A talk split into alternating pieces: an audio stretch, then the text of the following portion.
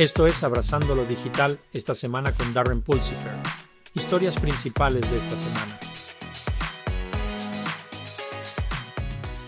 En noticias de ciberseguridad, una nueva investigación realizada por ForceCode cuestiona la atribución cibernética en los incidentes de hackeo, dificultando la identificación precisa de los culpables.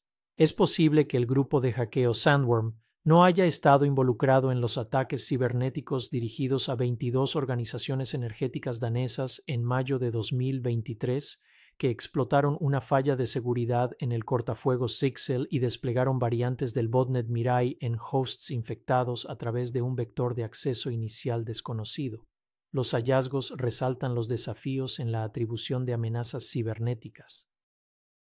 La cuenta de Twitter de la Comisión de Bolsa y Valores de Estados Unidos SEC fue hackeada con información falsa publicada sobre los fondos cotizados en bolsa de Bitcoin.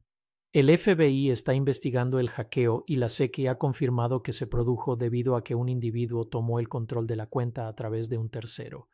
El incidente genera preocupaciones sobre la vulnerabilidad de la plataforma a la desinformación. Los analistas de seguridad expresan su preocupación por la falta de autenticación de dos factores y los legisladores han criticado a la SEC por socavar potencialmente los mercados.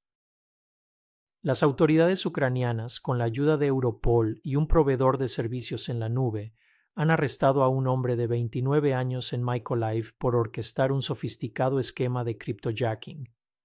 El sospechoso infiltró 1.500 cuentas pertenecientes a una conocida empresa estadounidense utilizando herramientas de fuerza bruta personalizadas creó más de un millón de computadoras virtuales para garantizar la operación del malware, obteniendo más de dos millones de dólares en ganancias ilícitas.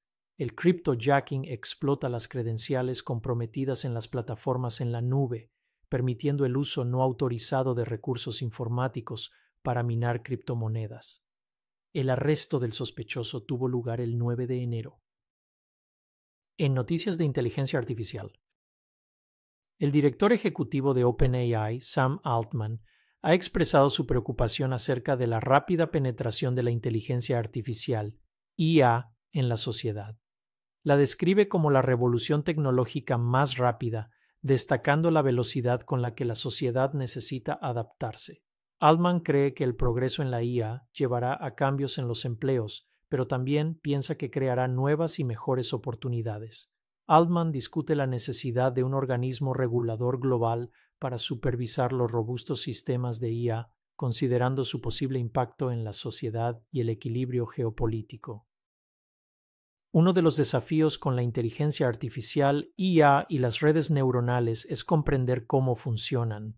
Los investigadores del MIT han desarrollado un nuevo sistema de IA que estudia y explica el comportamiento de las redes neuronales para abordar este problema. Este sistema utiliza modelos de lenguaje preentrenados y permite una mejor comprensión de los cálculos de la red neuronal. Además, los investigadores han introducido el punto de referencia FIND para evaluar la precisión de las técnicas de interpretación. A pesar de algunas limitaciones, el punto de referencia FIND es una herramienta valiosa para evaluar la eficacia de los procedimientos de interpretabilidad. Taiwán e Israel están utilizando la inteligencia artificial para abordar diferentes desafíos. Taiwán empleó estrategias innovadoras para contrarrestar la interferencia extranjera en sus elecciones, utilizando herramientas de IA para señalar contenido engañoso, estableciendo iniciativas contra la desinformación y monitoreando Internet en busca de manipulación de información. Mientras tanto, el ejército de Israel utiliza un sistema de IA llamado el Evangelio para localizar objetivos más rápidamente, reduciendo las bajas civiles e identificando túneles y lanzadores de misiles de Hamas. A pesar de las preocupaciones sobre los errores algorítmicos y el número de muertos entre los ciudadanos palestinos, el uso de IA por parte de Israel se ve como un cambio de juego potencial en la guerra táctica.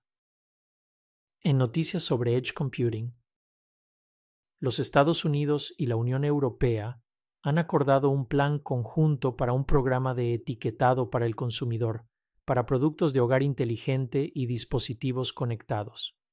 El programa contará con un sello de confianza cibernética en el embalaje del dispositivo para indicar el cumplimiento con los estándares de seguridad. La Comisión Federal de Comunicaciones está liderando la iniciativa y tiene como objetivo finalizar la política y los estándares para finales de 2024.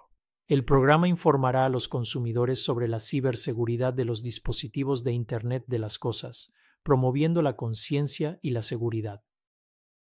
La conectividad IoT 5G desde el espacio está en el horizonte expandiendo la computación periférica más allá de la fabricación tradicional de ladrillo y mortero. Iridium Communications ha lanzado recientemente el proyecto Stardust, un servicio de red 5G que aprovecha su constelación de satélites en órbita terrestre baja. El servicio está diseñado para soportar servicios 5G, dispositivos IoT, mensajería, servicios de emergencia y seguimiento de activos. Iridium comenzó a probar el servicio en el año 2023 y planea lanzarlo comercialmente en el año 2026. En el año 2023, el IoT vio desarrollos significativos como la Directiva de Ciberseguridad NIS-2 de la UE, despidos por parte de los principales actores tecnológicos que afectaron al IoT, el 5G en el espacio e iniciativas impulsadas por la sostenibilidad. Renesas adquirió al fabricante de chips para IoT celular Sequance por 249 millones de dólares, mientras que las guerras en la nube del IoT se intensificaron con Google cerrando su servicio IoT Core. Pragmatic Semiconductor recaudó 389.3 millones de dólares, y Samsara se convirtió en la acción de IoT con mejor rendimiento. India emprendió la implementación nacional de medidores inteligentes y los avances combinados de la IA generativa y del IoT proporcionaron reparación guiada y enseñaron a robots con sistemas de visión. ¡Wow! ¡Qué año! En noticias sobre la adopción de la transformación digital. Esta semana, Darren será el anfitrión de su podcast con dos entrevistas. La primera entrevista se centrará en la seguridad de confianza cero en 5G y la segunda se centrará en mejorar la garantía de datos en arquitecturas en la nube, enfocándose en abrazar la confianza cero. Al sintonizar, puedes aprender sobre las últimas transformaciones digitales. Tuvimos un gran mes el mes pasado, con más de 60.000 escuchas al podcast. Gracias por compartir con tus amigos. Eso es todo por Abrazando lo Digital esta semana. Si disfrutaste de este episodio, echa un vistazo a nuestro podcast semanal completo, Embracing Digital Transformation, y visita nuestro sitio web embracingdigital.org hasta la próxima semana, sal y abraza la revolución digital.